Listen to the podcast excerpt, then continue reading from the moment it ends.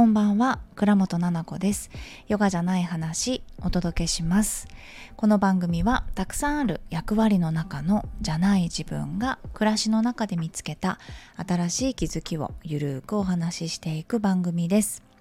生きやすくなるヒントや新しい自分に優しく出会うきっかけになれば嬉しいです。はい、こんばんは。水曜日の夜ですが、いかがお過ごしでしょうか？今日はですね、えっ、ー、と、この放送を YouTube の方でも動画でもね、撮っております。理由は特にないです。なんで、今日の配信だけ動画で撮っているかというのは理由はないです。以前もね、ちょっと撮ったんですけど、今後ね、あの、ポッドキャスト、この配信してる様子を動画、YouTube でもね、あの普段この YouTube をメインで使ってるよっていう方もいると思うので、見られるように、ちょっと動画でも YouTube の方でもアップしていこうかななんて思ってます。特別あの変わった編集とかはしません。よろしくお願いいたします。はい、今日はですね、えっ、ー、と、前回のお話かな？前々回かな？にあのレターをいただいたのでそちらをねお読みしようと思ってます。また今日もちょっと風がね強いですね。お天気すごく良いですが風が強いかったですね。はい。音がちょっとしないかなと思ってるんですけれども。はい。えっ、とメールフォームの方にいただきました、えー、ラジオネームはまーちゃんさん。ありがとうございます。こんにちは。2年ほど前、ななこさんにオンラインで自己肯定感の育み方、始め方など、えー、たくさん教えていただきました。あれから娘が生まれ、より自分を大切にすることの必要性を強く感じる日々です。ななこさんのラジオからもたくさん学びがあり、今の自分に生かして少しでも穏やかに過ごそうと心がけることができています。一緒にお悩みコーナー、に書いてくれてますね。え暮らしの中でもやっと悩みがあれば一緒に悩みたい。あなたの悩みどんなことでも大丈夫少し教えてくださいっていうふうに私が書いてあるんですけど、そこに、えー、いただきました。私はよく他人からの評価を気にします。えー、まだ娘が生まれていない時なら自分の犠牲に自分を犠時間を犠牲にしてでも行動できていたことが今となっては家族の時間や自分の気持ちを大切にしたいという気持ちが強くなり誰にでもいい顔格好他人に時間を使って何かをするができなくなりました。もちろん家族の時間を大切にしている自分は間違っていないと思っています。ただ心の中で自分を白状だななんて思ってしまったり以前のななこさんのラジオで、私合ってるよねと聞かないっておっしゃってました。私はむしろ、私合ってるよね間違ってないよねと聞きまくりの日常です。自分が決めたことぐらい自分で自信を持って貫きたいと思ってます。他人の目を気にしない、自分の決めたことに自信を持つためにどのようなマインドをななこさんがお持ちなのか教えていただきたいです。内容が抽象的で、えー、分かりづらいかもしれませんが、また何かのタイミングでお話をいただけると嬉しいです。って書いてくれてます。えー、気づきのコーナー、暮らしの中で気づいたことっていうとこにもメッセージくれてまして、以前、ななこさんがラジオで、コップ一つくらい朝まで洗わないからって大したことないって おっしゃった一言で、私の家事のルーティンが急に楽になりました。えー、育休が終わり、4月から復職し、ああ、そうなんですね。頑張ってるんですね。家事と育児と仕事の両立が不安でしたが、コップ一杯洗わないくらいどうってことないの言葉をお守りに頑張っていけそうです。これね、訂正したいんだけれども、コップ一杯どころじゃないですね。食器全部残ってたとて、朝に。死なないから、誰も、家族中。自分も仕事も子供の命も何ら変わりないんでそれって別にやらなくてもいいことなんですよね今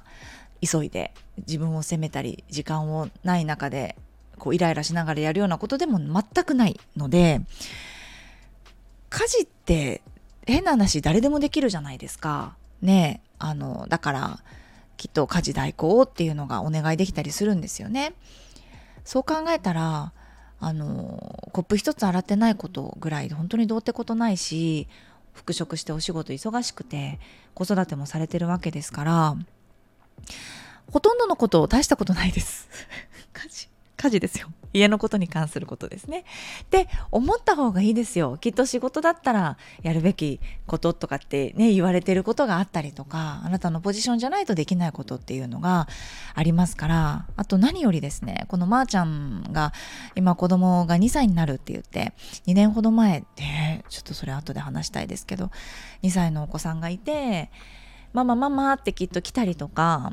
自分でいろんなことができるかなって試したい時期でできないのにさ絶対靴紐とか結べるわけないのに結ぼうとしたりするじゃないですか10分ぐらい。で10分ぐらい結んでさできなくてひっくり返って泣いたりとかしてるじゃないですかうちの子だけですかそれは。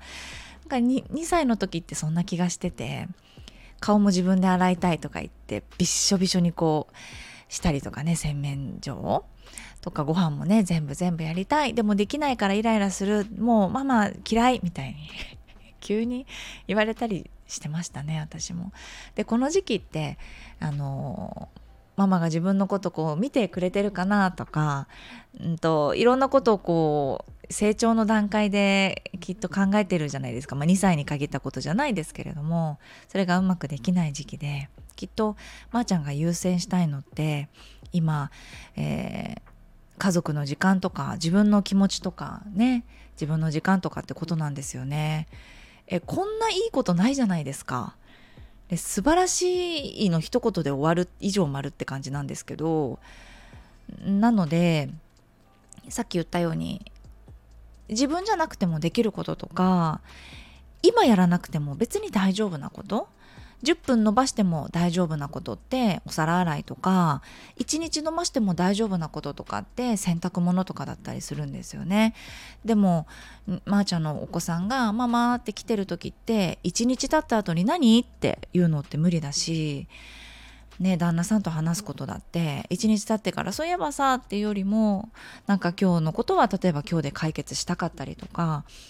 うん、時間がある限り家族と過ごしたいっていうのがおそらく今やりたいことでできることでもしかしたらした方がいいことなのかなとも思うのでもう自信を持ってあの貫いてほしいですねこの意見をもうそれしか思わなかったですそれと他人からの評価を気にするっていうのはまたちょっとなんか、うんと、似てるようでくっついてくることではあるけれども違うく考えてもいいのかなと思ったりしたんですよね。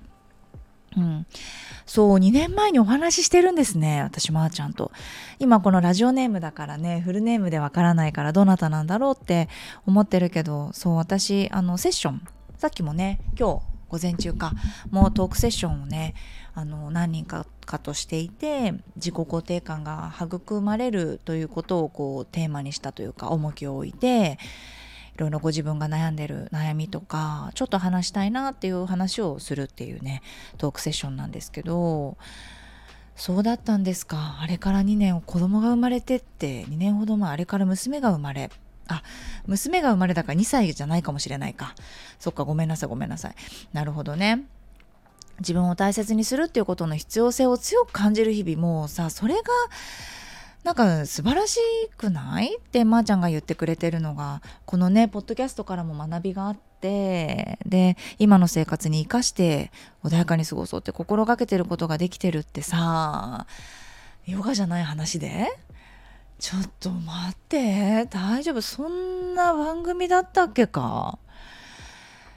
何もこうして考えてないでさ。あの下書きをしないっていうんですかね。今まーちゃんから頂いてるメールフォームを見て 喋ってるので喋ることぐらいまとめるっていうのがもしかしたらポッドキャストやる人のあのルールなのかもしれないですけどだとしたらもう間違ってますけどね私は。思うままに喋っちゃってるけど一番自分のことをないがしろにしてしまいやすい時期なのかなって思ってるんです。子供が生まれた後っていうのは私。繰り返しこのラジオでも言ってると思うんですけど。なぜかというとなんか一心同体でさ体の中にいたベビちゃんが自分の体と離れるわけじゃないですか。もう文字のごとく切ってさへその緒を切って別の体になるわけでしょ。自分の中にいた人が。で別々になってさで目に見えるわけですよね今まで目に見えなかったお腹の中にいた大事な子がだからこその不安っていうのももちろんあったんだけど生まれてから目に見えて成長とかが分かってさご飯が食べないとかねお傷があるとかなんか肌が荒れちゃってるとかいろんなこと気になりながら子育てってしてくわけじゃないですか。で自分よりも大切な命っていうのが目の前にいっぱいいっぱいに毎日あってそうするとやっぱり、うんと、自分のことよりもこの子のためってお母さんでなりますよね。これって本能なんだと思うんだけどそうやって命を守る行動だけこう注力してさ自分のことも大切にしていこうって思えるんだったらいいんだけどなかなか難しくないですか？だから子供が生まれるとなんか自分のこととかほぼ考えてない1週間みたいな。気づいたらもうボロボロ。あ美容院なんて行けるわけないしなんか3ヶ月ぐらい何もしてないわおしゃれもしてないしお洋服も買ってないしみたいな感じになるでしょう。自分の心とか今日は何どんな気分かなとか今日は頭が痛くて本当はゆっくり休みたいなとかそういう心と体に自分の声を聞いてあげて生活するっていうことがしにくい中でですよ。必要性を感じながら少しでも穏やかに過ごそうって心がけられてるっていうことが素晴らしいですよ。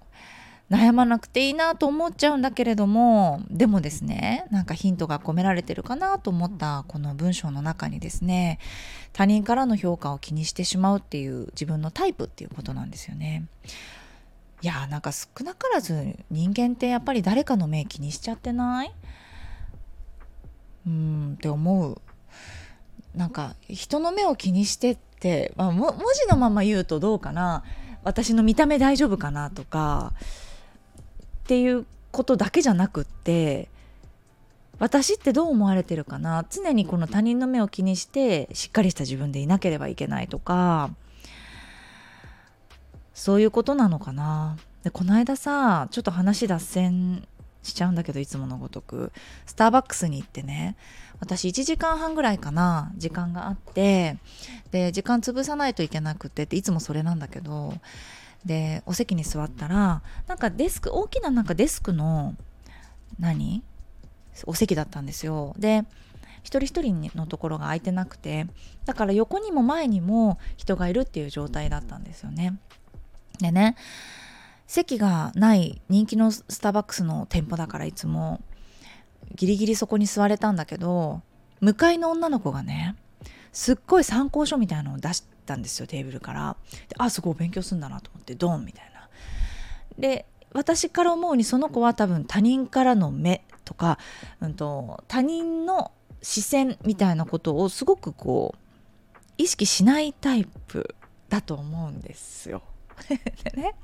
参考書出して勉強始めたんだけど始めようとしてたんだけど筆箱とか出していきなりねこの指のね無駄毛をね抜いてんですよ一生。もうずっと抜いてん抜いてるじゃない。ずっと抜いてんの。えちょっと待ってちょっと待ってって。まずまずですよ。あの私のフィルターからしたらですね教科書出して参考書出したら勉強始めるのかなと思いきやそこの「えしないの?」っていうフィルターがまずあるじゃないですか。どうでもいいんだけどそんなことは。でもやっぱ向かいに座ったからさ気になっちゃうって音とかも大きいわけ。でドーンとか言って。で指の毛抜くってさなかなかじゃない？女の子で。恥ずかしいじゃない？指の毛って。他の無駄毛も恥ずかしいけど気になったのかな？それかなんかデートとか行くのかな？これから？とかさ。ちょっと処理し忘れちゃったのかな？とか思うんだけどずっとマジで一生懸命指の毛をずっと抜いてて。私途中からもうお母さんモード入っちゃうというかさ「いやあなた勉強しに来た。ほらほら指毛抜いてないで勉強しなさい」みたいな。言っちゃいそうになっちゃうぐらい没頭しちゃってたから。他人の目を気にしないんだなと思っちゃった。なんか他人の視線？とかあんまりこう気にならないタイプなんだなって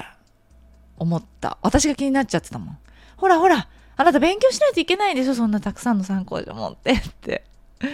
思っちゃったけどね。ちょっと話戻してですね。話していくとうん。他人からの評価はそうそう少なからずみんなやっぱり意識をすごくしちゃう人と、まあ、全く気にならないですよっていう人もそんなに少ないんじゃないのかなってえっと思う。まあわかんない。ここ最近多いのかな。私はそれで言うと他人の目他人の目があるなっていうことは気にします。それこそ HSP さんだしあのいろんなところにこう目がいっちゃうというか意識がいってしまうので他人の目があるということはすごく自覚しちゃうタイプだったり音だったり行動っていうことが無意識でえーと、か思考につながってしまいやすいのでたくさんの人のところにいると疲れてしまうんだけど。ね。でも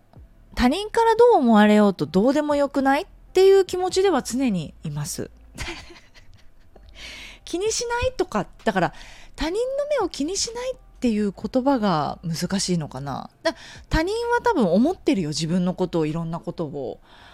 自分も思うじゃん。あなた指輪ばっか抜いてて大丈夫って思ったりするように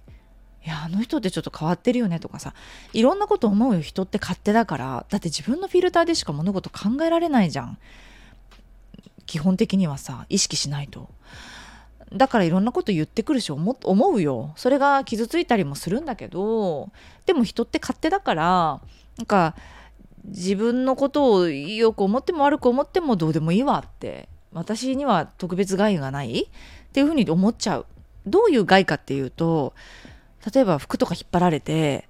なんかあなた間違ってますよね？みたいな感じに服とか引っ張ってやられるわけではない。からそういう実害がないじゃないですか。捉え方なのでいろんなこと思ってるかもしれないけど私は私でね今まー、あ、ちゃんもそうだけど幸せに生きてるからマジで関係ないですね他人は。白状じゃないですか。大丈夫？っていう感じなんですよ。だからまー、あ、ちゃんのこの考えで言うと私もすごく白状になる。だから多分白状を一回考えてみるとよくて心の中で自分で白状だなって思ってしまう理由はもしかしたら昔から誰かのために時間を使って自分の幸せよりも誰かの幸せを優先して楽しませるとか喜ばせる。私はいいからって、うん、っていうのがベースでこう何かの原因でそれをたくさんしてきた人なのかなって思います。で自分を優先にして自分の幸せを幸せって楽しい満足他の人は知らんけどっていうのが今までやってきてなかったから慣れてないからもしかしたらえこれってやばい性格悪い白状私って情が薄くて白状ってそういう風に書くよね。情が薄くてちょっと人に対して失礼なのかな自分勝手なのかなと思ってしまうけどそれは違うよ。違うって言いたい。はっきりと私は。違うかなって思いますよ。だってみんなはあの誰かの幸せを願うにはですね私自分が自分の幸せを願わないとまず無理かなって教科書みたいなこと言っちゃうんだけど本当にそうだなって実感してるんです。で自分の子供の子育てでもそうだし家族でもそうだしたくさんの人をあの指導するとかっていうお仕事もしていたししているしセッションをするって一人と向き合ってってやることもしてるしどこ行ったって全部が私この原理なんじゃないのかなって思うんだけど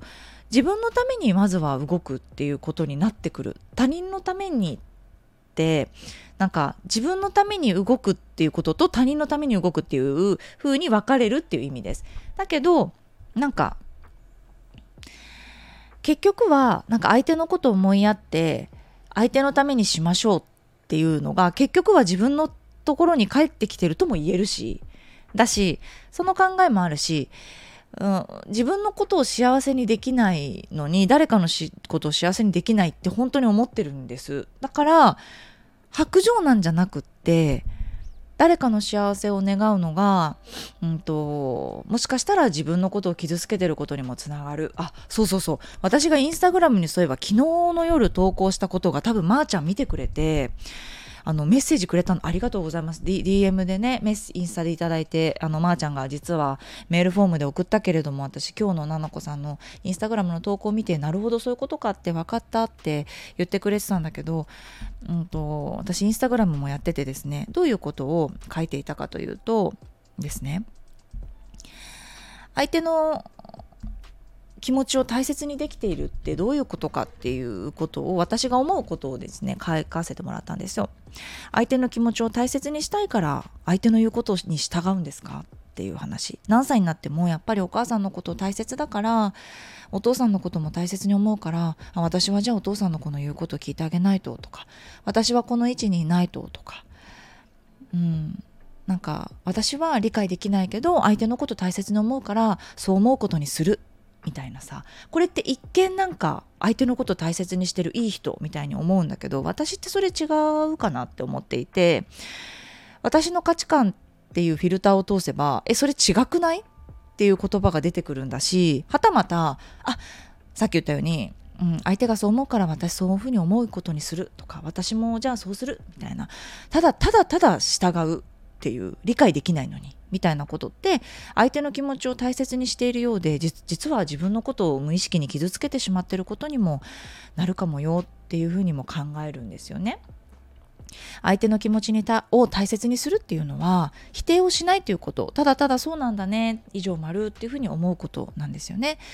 だから私が合ってるなんか相手が合ってるあなたが合ってる私が合ってるどっち？っていうのをすり合わせをしなくてよくて必要がないことなんですよね。ねあなた間違ってるよ。私のが合ってないとかあなたが合ってました。私が間違ってたんでっていうことなくてどっちも合ってる。っていう 異常丸っていうことじゃないっていう話をインスタグラムに書いてそれがねまー、あ、ちゃんに届いてであのー、お便りくれたんですけどねまたインスタグラムにありがとうございました。そうでも改めてこうやってねいつもポッドキャスト聞いてくださってる人に今までの話してたこととつながるしきっとまーちゃんみたいに思ってる人一人じゃないしねたくさんいるんじゃないのかなって思うんですよ。うん、だから今日話そうと思ってあのもう一回話しますねっていうことで話してるんですけどねそう白状なんてことはなくっていいってことです。みんながみんなとまずは自分を大切にするっていうこと。相手のことを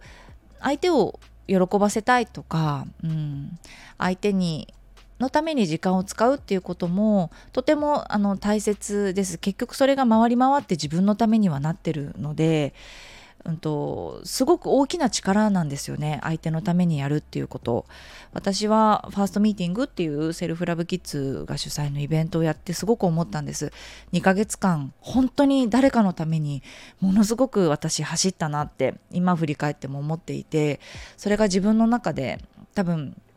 今まで当たり前にできてきたこととか自然とやってきたこととそうじゃないことだったんですよね。こんなにも誰かのことを考えてあのやるっていうことですそれの対価っていうのが何なのかって言ったら結局はすごく自分のためになっててみんなにありがとうしか出てこない自分の成長にもつながったしまだまだだなと思うことをすごく見たしなんかみんなのおかげで今自分がこうして生きてるんだなっていうことが分かったのでそれ何をやってたかっていうとただただ一生懸命あのみんなのことをお手伝いしてたんですよ。みんながどうやったら上手に喋れるようになれるかなとかどうやったらうまいことあの一つのことを完成できるかなっていうお手伝いをすごくしていたっていうことなんですよね。がつながったからとても相手のために誰かのために時間を使うって自分のすごい成長にもなるし人としてとっても大きくなることなのではって気づいたんですよね。今子供が生まれて自己肯定感がガクって下がりやすい100相手のために使ってしまって何だったらすり減っちゃういそうな要素がたくさんある時期にですね大切にしたいことが自分の時間や家族の時間、えー、めっちゃいいことじゃないですか。いやそんなそばの人をと楽しい時間過ごして笑顔にできなかったら多分遠くの誰かを笑顔にできないかなと思ってるしさまあ、まーちゃんがねどんなお仕事をしていてというのはわからないけれども合ってるよね間違ってないよねって聞きたいんだったら合ってるよって 言いたいこのお答えで。このポッドキャストで合ってる合ってるよ。大丈夫大丈夫。このままでいいんだよっていうのを私は今あの思いましたね。まー、あ、ちゃん大丈夫合ってるよって白状ではなくっていいと思うよって。決めたことぐらい自分で自信を持って貫きたいっていうことですけど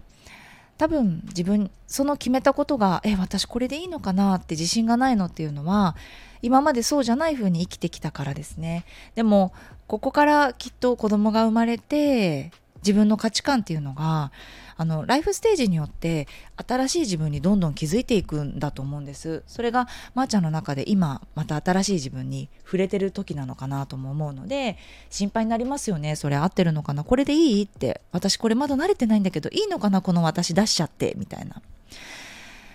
うん。でもなんかこの文章から見てみると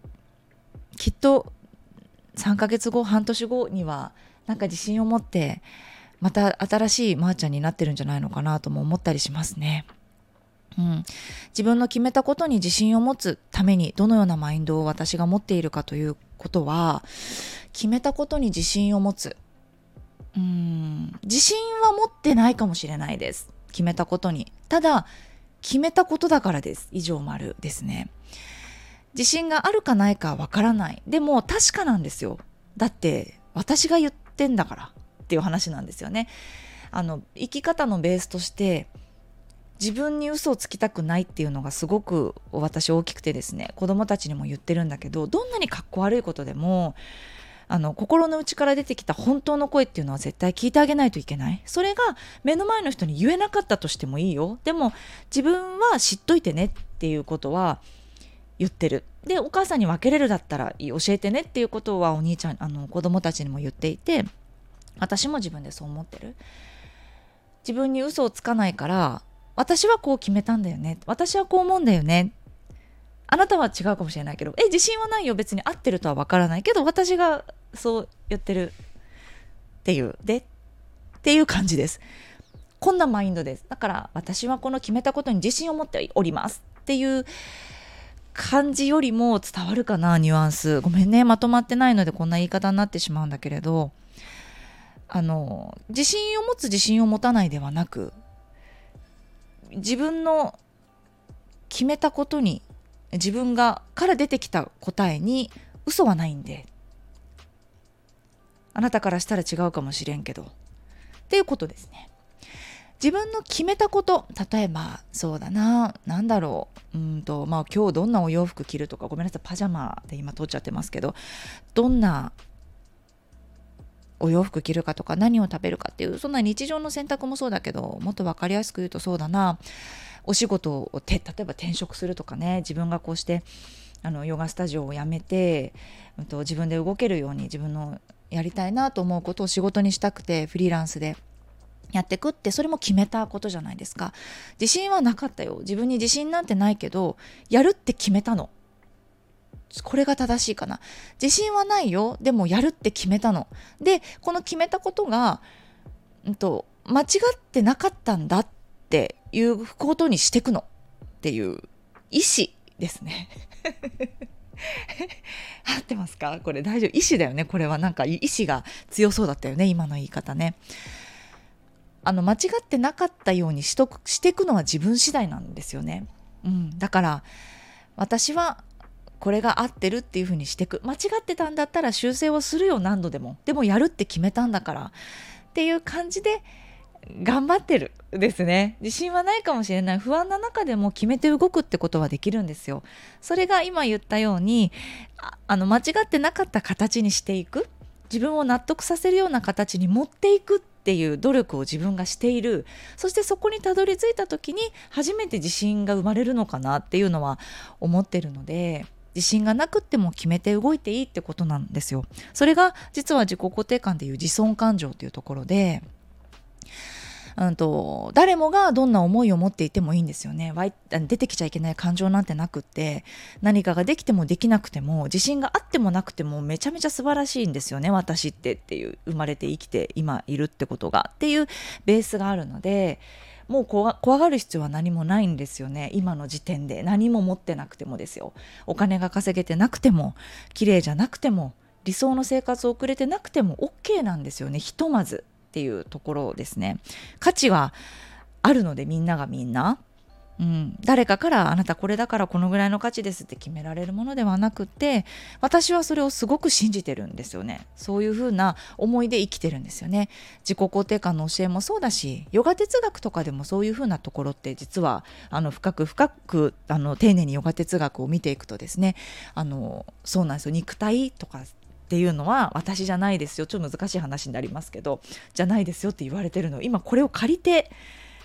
生きてますからっていう何がなくなったとしても私は私みたいなのがその中にありますよっていうちょっと難しいからやめとこっか一回ねそういう話だったりするの。なので、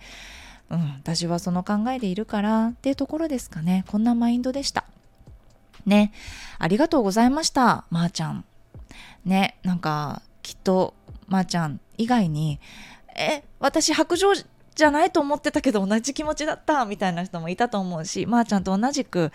えなんか私いいのかなこのままでって不安に思ってた人もいたかもねっていうところであの素敵なレターをいただいたなと思ってます。ありがとうございました。はい。最後まで聞いていただきありがとうございました。この番組はですね、えー、Apple Podcast や Spotify スタンド FM から発信してますのでぜひ、で、あの、お聞きください。でね、毎週水曜日と金曜日の夜に配信しております。レターも募集しておりますから、概要欄の中にあるフォームからお送りください。で、今日話した一緒にお悩みコーナーとか、暮らしの中で気づいたこととか、フォームからですと質問がありますので、それに答えていただくだけで、あの、お送りできるようになってます。スタンド FM であれば、えレターマークからお送りください。ではでは今日も長くなっちゃいましたが最後まで聞いていただきありがとうございました。YouTube の方は見ていただいてありがとうございました、えー、また金曜日の夜にお会いしましょう。それではおやすみなさい。